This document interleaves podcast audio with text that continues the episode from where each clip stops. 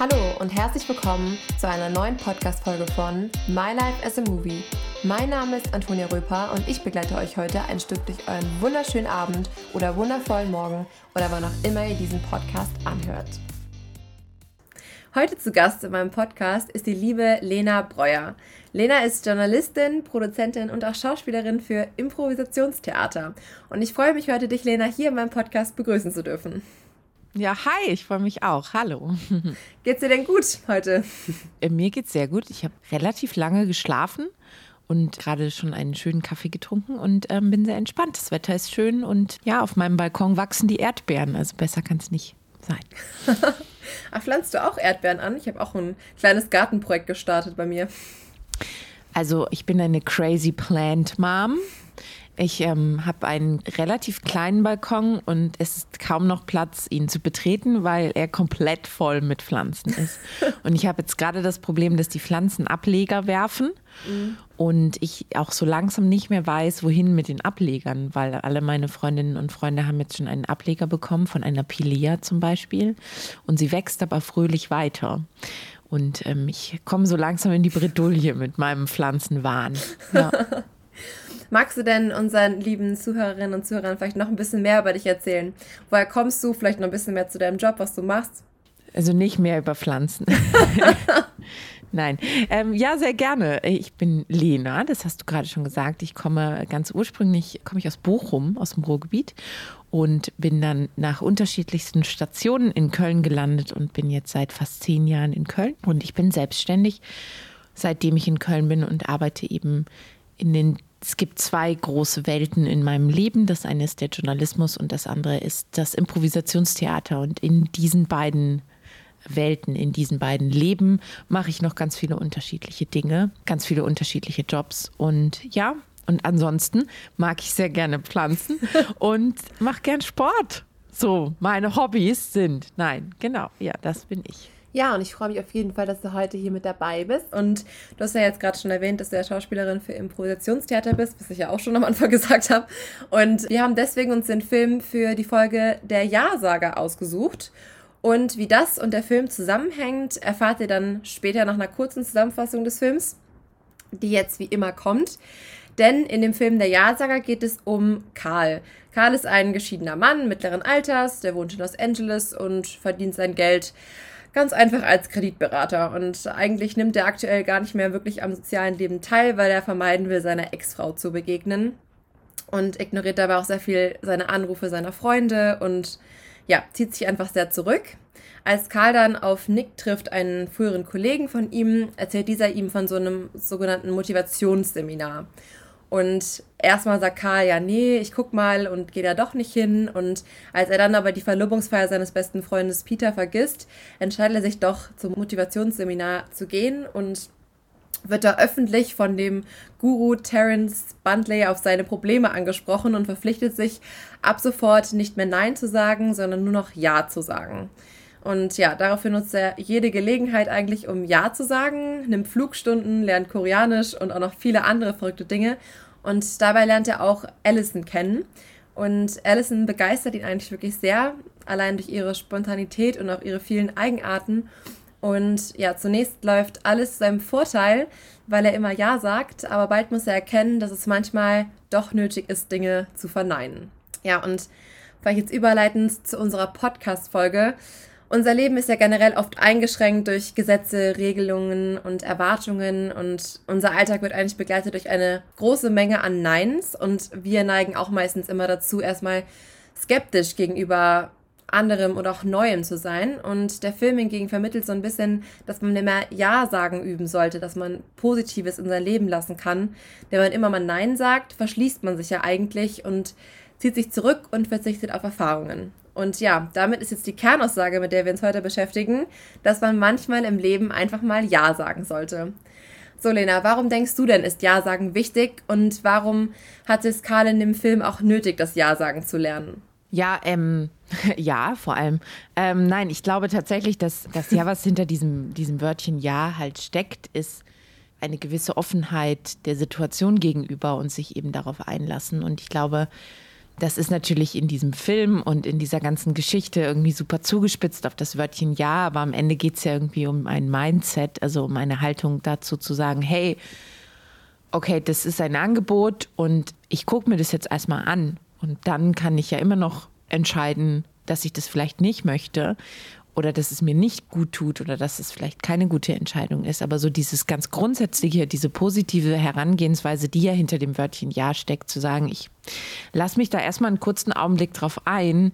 Ich glaube, das ist ja das, was am Ende das Geheimnis dahinter ist dass man sich auf sowas einlässt einfach. Ich finde, das Ganze hat auch so ein bisschen mit Art Lebensqualität eigentlich zu tun, denn wenn ich nicht wirklich Ja sagen kann zu Dingen, bleibt man ja manchmal immer so ein Stück eher außen vor, weil mit Nein macht man ja immer direkt so eine Grenze oder setzt halt irgendwie seine eigene Grenze und hat vielleicht gar nicht vorher erstmal ausprobiert zu schauen, was ist möglich. Ja, ich glaube tatsächlich, dass Nein sagen auch super wichtig ist. Das erlebe ich in meinem Alltag als Selbstständige. Es ist ähm, wichtig, Nein zu sagen und es ist auch wichtig, das zu lernen. Deswegen finde ich immer diese klar. Natürlich ist es eine Comedy und deswegen ist es überhöht und deswegen ist es so. Aber ich finde, es ist auch extrem wichtig, äh, seine Grenzen zu kennen und zu wissen, hey, und bis hierhin und nicht weiter und das möchte ich nicht. Das ist ein ganz wichtiger Satz, zu sagen, nein, das möchte ich nicht. Mm, und trotzdem bleibt es halt aber so, für mich ist das Ja-Sagen einfach ein, eine Grundhaltung zu sagen, ich bin positiv, ich gucke mir das an, das ist interessant und dann entscheide ich. Und ich sage nicht, nee, kenne ich nicht, will ich nicht, mag ich nicht, fort damit, wie der Kölner sagen würde. Das ist es halt also ich hatte dir das ja auch schon geschrieben, das Yes, also Saying Yes ist so eine der Grundregeln bei uns im Improvisationstheater, mit der wir halt am Anfang sozusagen die Grundregeln des Improvisationstheaters lernen und die ich auch unterrichte. Ja, Improvisationstheater kommt ja aus Amerika und das Improvisationstheater, mit dem wir halt heute arbeiten. Und da ist halt eine der Grundregeln ist Yes and, also zu allem Ja und zu sagen, Ja und dann auf Deutsch. Und das ist gut, das zu lernen am Anfang und das ist auch extrem wichtig. Und dann kommt aber irgendwann der Moment, wo ich ganz offen immer mit meinen Schülerinnen und Schülern darüber rede, dass das nicht heißt, dass ich eigentlich zu allem Ja sagen soll. Und wenn ich diesen Film richtig verstanden habe, dann geht es ja am Ende auch darum, dass es für ihn, also für, für Karl, eine Tür war um irgendwie wieder frischen Wind in sein Leben zu bekommen. Aber am Ende sagt er ja auch Nein zu Dingen. Genau, so habe ich den Film auch verstanden. Also ich glaube, ja. wir haben die Message auf jeden Fall dahinter gleich verstanden. Ich finde besonders an der Stelle, wo auch dieses, dieses Zusammenspiel von Ja und Nein sagen deutlich wird, ist ja auch, wo Alison ja Karl fragt, ob sie zusammenziehen wollen und er auch erstmal sich ja verpflichtet fühlt, eigentlich zu allem Ja zu sagen und ihm eigentlich klar wird, eigentlich ist es für ihn ein zu großer Schritt gerade noch in diesem Moment und er fühlt sich gar nicht bereit und er will eigentlich Nein sagen. Denn jedes Ja an sich enthält ja auch ein Nein. Denn wenn man immer wieder zu was Ja sagen, sagen wir auch Nein zu was anderem. Und genauso andersherum. Und genau, er ist sich ja dann erst langsam bewusst geworden, dass er, wenn er halt immer, immer Ja sagt zu allem, auch wenn er es nicht will, gar nicht so handelt. Also was für ihn auch eigentlich so das Beste ist. Ja. Denn Ja zu was Unwichtigem heißt ja Nein zu was Wichtigem. Und wenn er jetzt zum Beispiel sich auf was einlässt, was er eigentlich gar nicht möchte, wo er gar nicht bereit zu ist, verstellt er sich im Endeffekt ja auch nur selbst. Und das ist ja auch genau wie du gesagt hast, der Film zeigt ja eigentlich, dass man halt zwar offen sein sollte und auch mehr annehmen sollte im Leben, aber auch trotzdem wissen sollte, was sind seine Grenzen und wo sagt man dann doch eigentlich Nein. Denn im Endeffekt, wenn wir halt Ja sagen und Nein meinen, sagen wir nur Nein zu uns selbst und zu unserer Selbstachtung, unserer Zeit und unserer Freiheit für ja, unsere eigenen Wünsche und Bedürfnisse halt auch umzusetzen. Total. Also was ich zum Beispiel meinen Schülerinnen und Schülern beim Improvisationstheater immer sage, was hinter dem Yes and im Improvisationstheater steckt, ist die Tatsache, dadurch, dass wir ja alle Szenen, alle Geschichten, alle Charaktere im Moment uns sozusagen kreieren, weil wir sonst, also wir haben ja kein Skript beim Improvisationstheater, es entsteht alles im Moment. Ist es halt so, dass der Klassiker ist, ein, ein Schauspieler, eine Schauspielerin geht auf die Bühne, fängt eine Szene an und ist sich zu 100 Prozent sicher, dass diese Szene im Bus stattfindet. So, dann kommt Spieler B, Spielerin B auf die Bühne und fängt eine Szene im Supermarkt an, weil sie das falsch oder er das falsch gelesen hat, was der Partner, die Partnerin macht. So. Und jetzt kommen wir zum Ja, weil in dem Moment, wo beide merken, hm, okay, ich bin im Bus, du bist im Supermarkt, das sind Millisekunden, über die wir reden. Da muss einer Ja zu der Idee des anderen sagen. Also da muss mhm. einer seinen, seinen Plan fallen lassen und sozusagen, weil sonst funktioniert die Szene nicht. Und sonst ist es sofort vorbei und es entsteht keine Geschichte. Und das ist tatsächlich was, was ein klares Ja ist. Ich muss Ja zu der Situation sagen, ich muss Ja zu der Idee meines Partners, meiner Partnerin sagen und ich muss die Möglichkeit geben, dass daraus was entsteht. Das heißt aber nicht, und das ist immer dann so das Problem, wenn AnfängerInnen dann weitergehen und weiter auf der Bühne stehen und weiter Szenen spielen. Das heißt ja aber gerade nicht, dass ich literary zu allem Ja sagen muss. Zum Beispiel stell dir eine andere Szene vor, wir bleiben im Bus. Meine Schauspielkollegen, meine Schauspielkollegin hat eine Szene im Bus gestartet. Ich komme auf die Bühne. Ich sehe irgendwie, okay, Szene ist im Bus. Ich verhalte mich so, wie man sich in einem Bus verhält. Ähm, und der Busfahrer fragt mich, möchtest du am Bahnhof aussteigen? Natürlich kann ich dann Ja sagen, aber in dem Moment kann ich natürlich das auch verneinen. Wenn mein Charakter nicht am Bahnhof aussteigen möchte, sondern bis zum Rathaus fahren möchte, dann ist das ja total legitim, Nein zu sagen. Und das verwechseln die Leute dann. Ich muss dann nicht im literarischen Sinne ständig Ja sagen, um zu der Szene Ja zu sagen, sondern ich kann mich in der Szene ganz normal verhalten und dann auch mal Nein sagen. So. Aber ich muss die Situation bejahen. Also ich muss das Angebot meines Partners in einem positiven Sinne annehmen. Und das meinte ich auch gerade, wo ich sagte, halt, das finde ich in dem Film halt, sie nehmen es natürlich sehr wörtlich. Es ist ja auch eine Comedy und so, aber am Ende geht es ja um die Einstellung dahinter und gar nicht um das Wörtchen Ja, wie du das selber ja. gesagt hast. Man kann Nein sagen und es ist eine Bejahung einer anderen Situation. So. Was denkst du denn, hält Menschen oftmals davon ab zu improvisieren?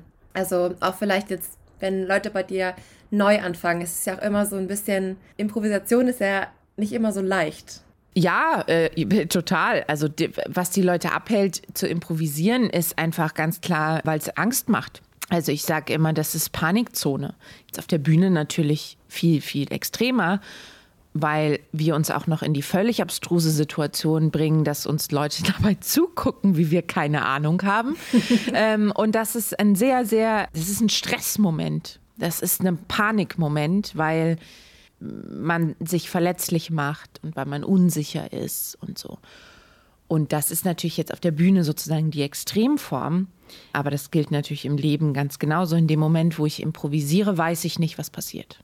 Ich weiß nicht, was hinten rauskommt. Ich muss vertrauen. Ich muss vertrauen in die Situation. Ich muss vertrauen in mein Gegenüber. Und das ist Stress. Das ist nicht, nicht angenehm, diese Situation. Und das ist halt aber der Grund, warum, warum es viele nicht wollen, warum es viele nicht können, warum es viele nicht machen. Und ich sehe meine Aufgabe darin, also wir machen ja viel, auch Improvisationstheater wird ja häufig von Unternehmen und ja Beratungsfirmen halt auch als Methode eingesetzt, um eben Leute in anderen Kontexten ein bisschen freier zu machen. Angewandte Improvisation nennt man das.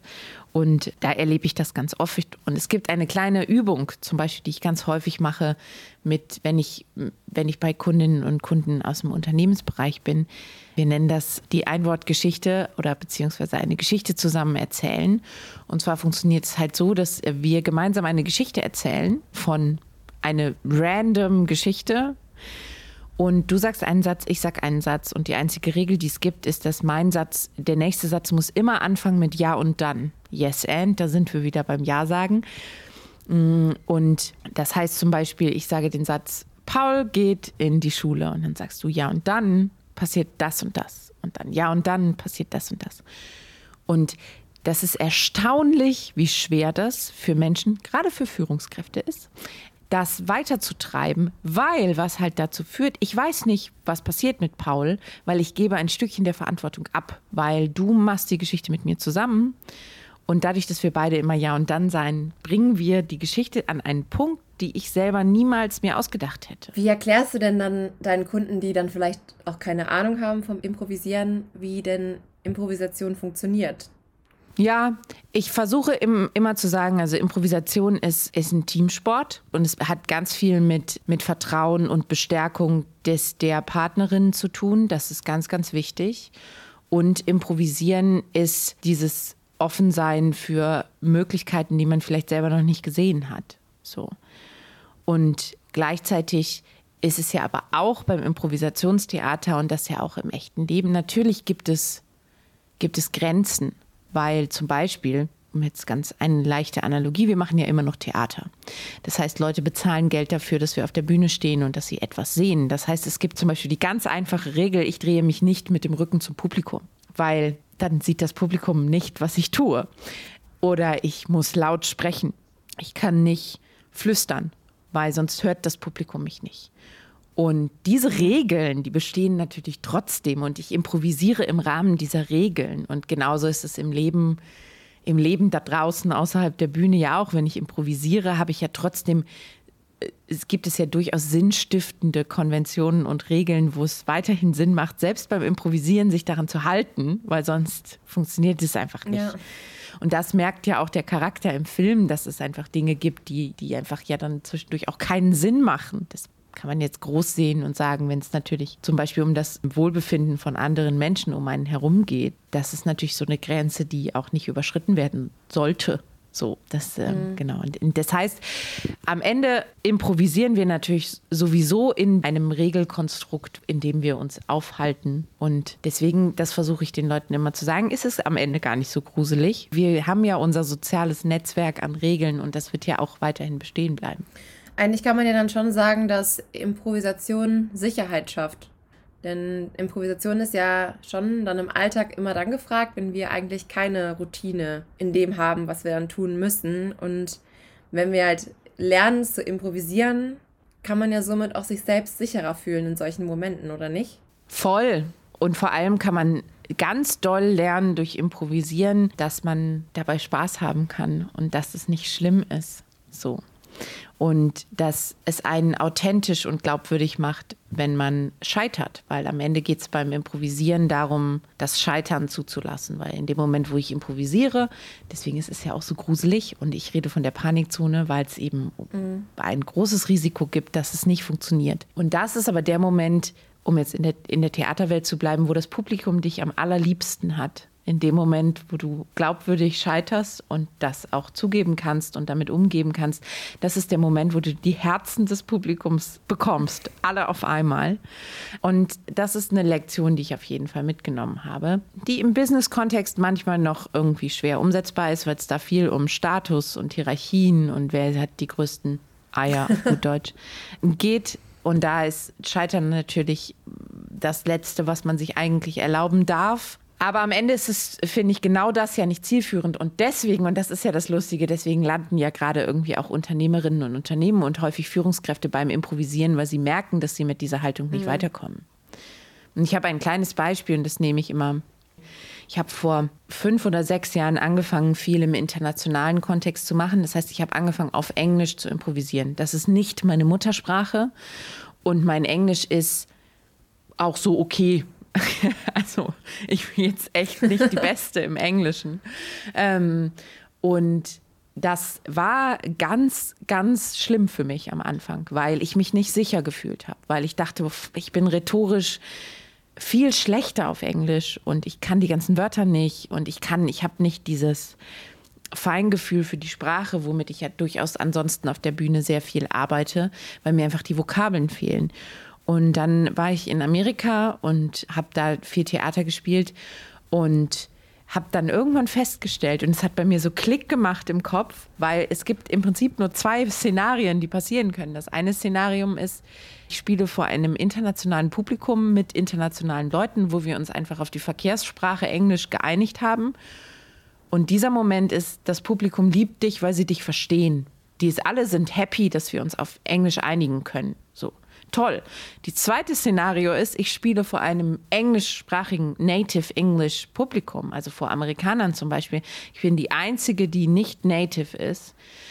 Dann lieben sie dich, weil du die funny German bist mit dem lustigen Akzent und lustige kleine Fehlerchen machst, die irgendwie unvorhergesehen. Und das ist so ein Moment zum Beispiel, wo ich gemerkt habe, ich, ich blockiere mich mit meiner Anspruchshaltung an mich selber da draußen, die haben überhaupt gar kein Problem mit meinem schlechten Englisch. Niemand sitzt in dem Publikum und zählt meine Grammatikfehler und ob ich einen If-Clause richtig oder falsch bilde. Und das war zum Beispiel so ein Punkt für mich, wo ich einfach beschlossen, also für mich selber entschieden habe, es ist egal, wie viele Fehler ich auf Englisch auf der Bühne mache. Die Leute interessiert es nicht solange ich damit entspannt bin, sind die damit auch entspannt. Und das war eben, das ist so, finde ich, so eine schöne Analogie von diesem Ja sagen und von diesem Scheitern und das Akzeptieren sozusagen. Die Menschen mögen dich, wenn du nicht perfekt bist. Das ist sehr authentisch. Ja, es ist auf jeden Fall spannend, das so zu hören. Wobei hat dir denn Improvisation noch so geholfen, im Alltag vielleicht auch Dinge über dich so quasi herauszufinden oder zu erkennen? Was man im Improvisationstheater lernt, ist, also eine der Hauptsachen neben dem Ja sagen, ist auf den Menschen, mit dem man Improvisationstheater betreibt, auf die Gruppe, auf den Partner, auf die Partnerin auf der Bühne halt extrem zu achten. Und das ist nicht nur im Improvisationstheater so, sondern im Schauspiel generell. Das ist einfach ein wahnsinniger Akt von Konzentration. Schauspieler sind bei der Arbeit extrem fokussiert auf das, was im Gegenüber passiert. Und das ist was, was ich schon auch mitnehme in den Alltag, wo ich einen klaren Unterschied zum Beispiel merke, wenn ich jetzt irgendwie zwei Wochen intensiv schauspielerisch gearbeitet habe und dann frei habe oder so, dass meine Antennen einfach extrem auf sensibel eingestellt bin und ich häufig so Körpersprache und so einfach viel stärker wahrnehme, als ich, wenn ich zum Beispiel jetzt mehrere Wochen, ein Jahr lang, weil eine Pandemie da draußen ist, wenig Theater spiele, ähm, dann ist es erstmal was, wo man sich erstmal wieder reinfinden muss in diesen mhm. Modus von. Ja, das ist voll schön. Also, keine Ahnung, ich glaube, wenn man das auch so in seinen Alltag mehr integrieren könnte, würde man sich da, glaube ich, auch einige Dinge erleichtern, weil wenn man da ja auch durch Improvisation so ein sensibles oder so eine sensible, so eine Sensibilität, nee, Sensibilität, ja, oder? Mhm. Gegenüber anderen entwickelt, hilft es ja auch mehr, andere Personen zu lesen und sich auch mehr darauf einzulassen. Und ich glaube, das kann ja auch genau dann verhindern, dass man solche Panikmomente vielleicht verfällt, wenn man mehr ein Auge dafür bekommt, wie man die Situation besser einschätzen kann und dann ja. darauf reagiert. Ja, am Ende finde ich, also bin ich natürlich fest davon überzeugt, dass Improvisation uns alle zu besseren Menschen machen würde. Nein, ich glaube, dass das, was wir da lehren und betreiben und warum Improvisationstheater ja auch so eine beliebte Hobbyform von vielen Menschen ist, genau deswegen. Weil ich glaube schon, dass einem das so ein Mindset geben kann, was einem auch im Rest des Lebens helfen kann. Und das ist aber trotzdem wichtig, was ich jetzt noch sage. Am Ende ist es auch eine Kunstform. Mhm. Das heißt, es ist auch manchmal einfach Arbeit. So, wenn ich für eine Show gebucht bin, dann spiele ich diese Show. Und dann ist es jetzt auch dann kurz, wenn ich einen schlechten Tag habe oder wenn es mir nicht gut geht oder wenn ich gerade Stress habe, dann ist es jetzt für mich dann auch nicht das höchste Glück der Gefühle, jetzt auf der Bühne improvisieren zu können, weil es ein Job ist. So, aber du hast recht. Ich glaube wirklich, dass die Fähigkeit zu improvisieren uns helfen kann, im Alltag mit Situationen umzugehen und im Job. Und deswegen ist es ja auch, meine Kolleginnen und Kollegen sagen immer, ein Improvisationstheater ist der neue Klettergarten. Das ist halt Trend in Firmen, gerade Teams ins Improvisationstheater zu schicken, weil man sehr viel damit nehmen kann von. Genauso wie aus dem Klettergarten übrigens auch. Aber wir haben weniger Verletzungsgefahr. Ja. Sehr gut. Was würdest du denn Leuten empfehlen, vielleicht jetzt, die jetzt nicht direkt Impro-Theater jetzt machen wollen zum Beispiel, sondern einfach so. Impro-Theater also, machen, Verzeihung. ja, einfach, ich meine jetzt sich einfach so mehr auf Improvisation im Alltag einzulassen. Ich glaube, man muss manche Sachen einfach auch machen. Also zum Beispiel. Ja, sagen. Ja sagen. Zum Beispiel, gutes finde ich, alltagstaugliches Beispiel und hochpolitisch übrigens. Der, diese politische Diskussion möchte ich nicht führen, aber E-Scooter. Weißt du, in Köln hier diese Dinger, die überall auf der Straße rumstehen. Ja. So. Ähm, kann man ja gut oder schlecht finden. Ich finde aber, man muss das wenigstens mal einmal probiert haben. Oder ja. wenn man es nicht probiert hat, dann ist es auch okay. Niemand muss Dinge tun. Also ich muss das nicht machen. Aber ich finde, das ist zum Beispiel was, ich habe mit einer guten Kollegin in Berlin, war ich irgendwie unterwegs und wir waren was essen und dann sind wir nach Hause gefahren und ich dachte so, komm, wir nehmen jetzt einen E-Scooter. Und sie so, nee, ich habe das noch nicht probiert. Ich so, doch, wir machen das jetzt. Nee, ich finde es irgendwie blöd. Ich so, ja, aber du hast es doch noch nicht probiert. Ja, nee. Und am Ende ist es, ist es natürlich, hat sie sich nicht getraut. Sie hat Angst davor gehabt, vor der Verletzungsgefahr. Und auch das verstehe ich. Also Vernunft ist immer gut und seinen eigenen Körper einzuschätzen. Aber am Ende ist das zum Beispiel was, wo ich glaube, wenn man das, je länger man das nicht macht, desto größer wird so dieser Haufen an Angst und Vorurteilen, die man davor hat, die einen dann weiterhin daran hindern, es zu tun. Und da hilft manchmal zu sagen, wir machen das jetzt einfach. Und wir sagen jetzt einfach ja und wir probieren das jetzt einfach. Und danach können wir immer noch entscheiden, okay, nee, das ist nichts für mich. ich möchte das nicht. Und das war ein ganz wunderbarer Moment, weil ich habe sie quasi gezwungen, mit mir äh, 200 Meter auf einem E-Scooter. Ähm, Ach, 200 ganz, Meter? Ganz, ja, ja, ja. Sie hat ganz laut geschrien vor äh, Angst und das war ganz schön. Und dann haben wir das auch beschlossen, dass wir das an diesem Abend erstmal nicht mehr weiter betreiben und dass das jetzt auch dann gereicht hat. Aber ich bin so froh, dass sie es probiert hat, weil es war so ein schöner Moment. Und das ist zum Beispiel was, wo ich denken würde, diese positive Grundhaltung, die hinter dem Ja-Sagen steckt, das hilft, glaube ich, weil es macht Spaß, Dinge auszuprobieren. Mhm. Und nochmal, es ist auch komplett okay zu entscheiden, dass das nichts für einen ist. Ja, ist ja ein bisschen so, was du auch schon am Anfang mal erwähnt hast. So, es gibt keine Fehler, sondern eigentlich nur Möglichkeiten. Und wenn man sich dann so seinen Ängsten stellt, kann man noch selber irgendwie so ein bisschen oder sich mehr öffnen, auch Improvisation zu lernen. Weil man sich dann halt genau in diese Paniksituation eigentlich begibt, für die man ja dann normal immer zurückschreckt. Oder viele Voll. zurückschrecken. Das habe ich ja gerade schon gesagt. Wenn, wenn man sich darauf einlässt, können ganz tolle Dinge entstehen. Müssen nicht, können aber. Es kann auch wie im Hubschrauber enden. Geht auch. Aber es kann auch sein, dass ich feststelle, ach, ist ja gar nicht so schlimm. Mhm. Ich ähm, habe nur ganz viel Schiss gehabt und ganz viel so. Und diese Möglichkeit ist da, wenn man improvisiert und wenn man es einfach mal macht und wenn man Ja sagt. Ja, das stimmt. Ja, also wir sind jetzt auch schon langsam eigentlich am Ende der Folge angekommen und eigentlich, glaube ich, lässt sich da ein sehr gutes Fazit ziehen mit dem, dass man offen sein sollte im Leben Ja zu sagen, aber man auch wissen sollte, wann man Nein sagen soll, oder was meinst du? Absolut. Ich glaube, ganz chronisch Ja zu sagen ist einfach keine gute Idee.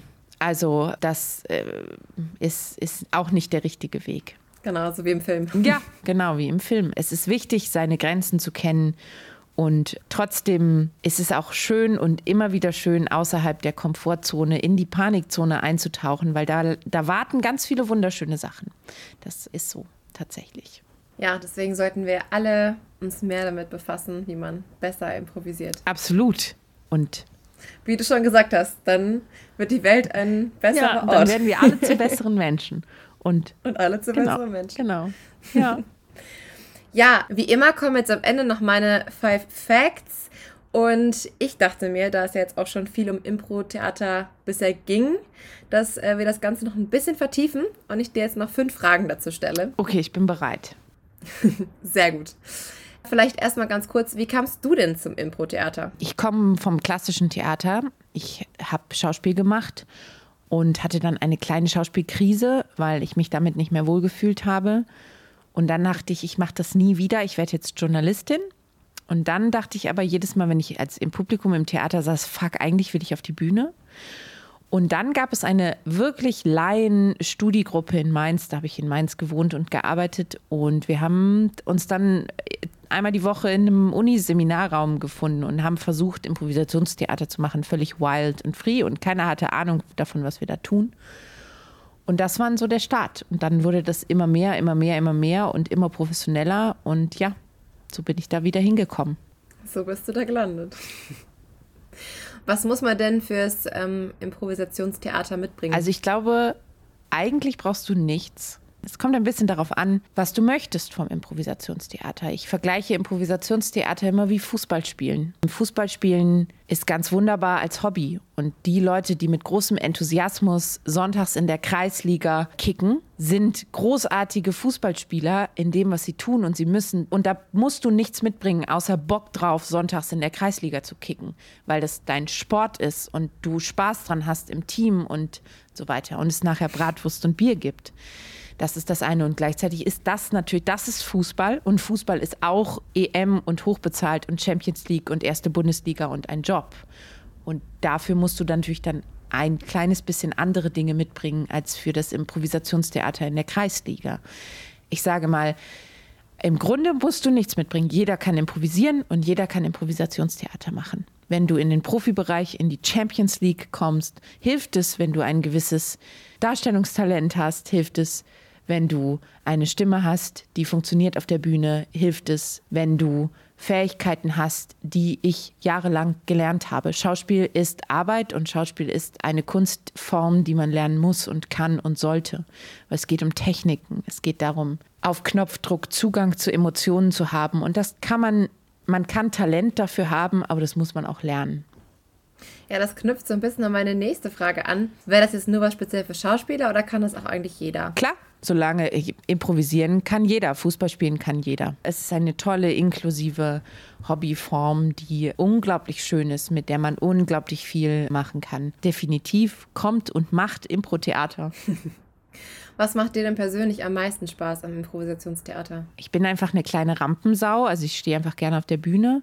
Das äh, bin ich. Ähm, was ich am Impro ganz besonders liebe, ist, dass ich es im Prinzip zu jedem Zeitpunkt selber in der Hand habe. Und es gibt so Momente, wenn alles gut läuft, dann schafft man einen ganz wunderbaren Moment, wo das Publikum, die anderen Schauspieler, du selber nur in diesem Moment existiert und alles, was du tust, ist so wahrhaftig, was dein Charakter, was du auf der Bühne machst, fühlt sich so echt und real an. Und das hat einen Zauber, der, den, den ich in keiner anderen Kunstform finde.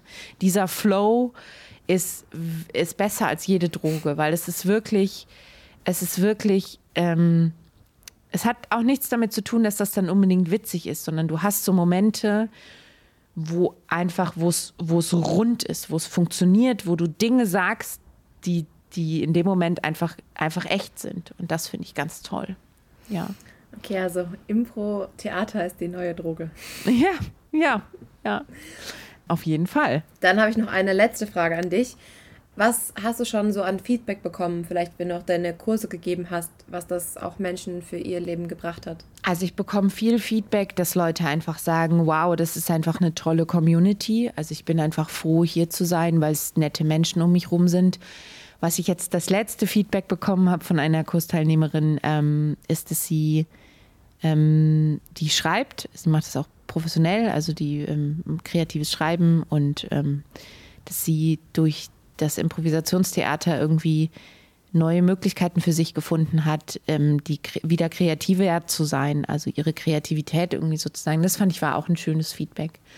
Und ich, ich freue mich, ich freue mich auch ganz banal, wenn Leute mir feedbacken und sagen, hey Lena, das hat Spaß gemacht.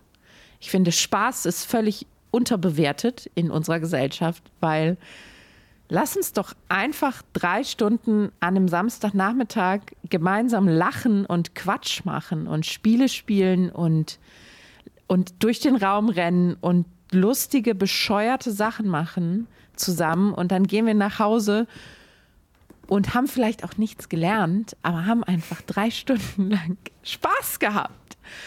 Und das finde ich ist auch was, was immer so, was immer so hinten rüberfällt. Ich muss was lernen und ich muss jetzt hier irgendwie viel mitnehmen. Nee, ist auch cool, wenn man einfach Spaß hat.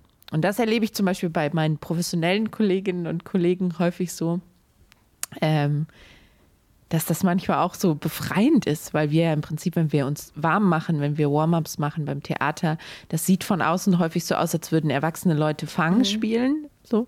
Und am Ende ist es das auch.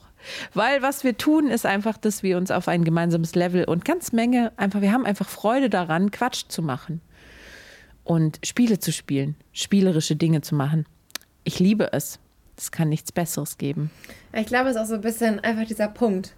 Einfach loszulassen, Spaß zu haben, nichts kontrollieren zu wollen oder planen zu wollen, sondern sich einfach darauf einzulassen, oder? Ja, voll, voll. Ja, das waren dann auch eigentlich schon meine Five Facts zum Schluss. Liebe Lena, ich bedanke mich recht herzlich bei dir, dass du Lust und Zeit hattest, heute Teil dieser Folge zu sein und so viel über Impro-Theater auch erzählt hast. Sehr gerne. Es äh, hat Spaß gemacht. Freut mich auf jeden Fall. Und auch an euch vielen lieben Dank, liebe Zuhörer und Zuhörerinnen, dass ihr wieder eingeschaltet habt und euch eine weitere Folge von My Life as a Movie angehört habt. Und ich freue mich auch schon in zwei Wochen auf euch mit einer weiteren neuen Folge. Also, habt Spaß und bis dann. Ach, und improvisieren nicht vergessen natürlich. So ist es. Immer. Tschüss. Tschüss.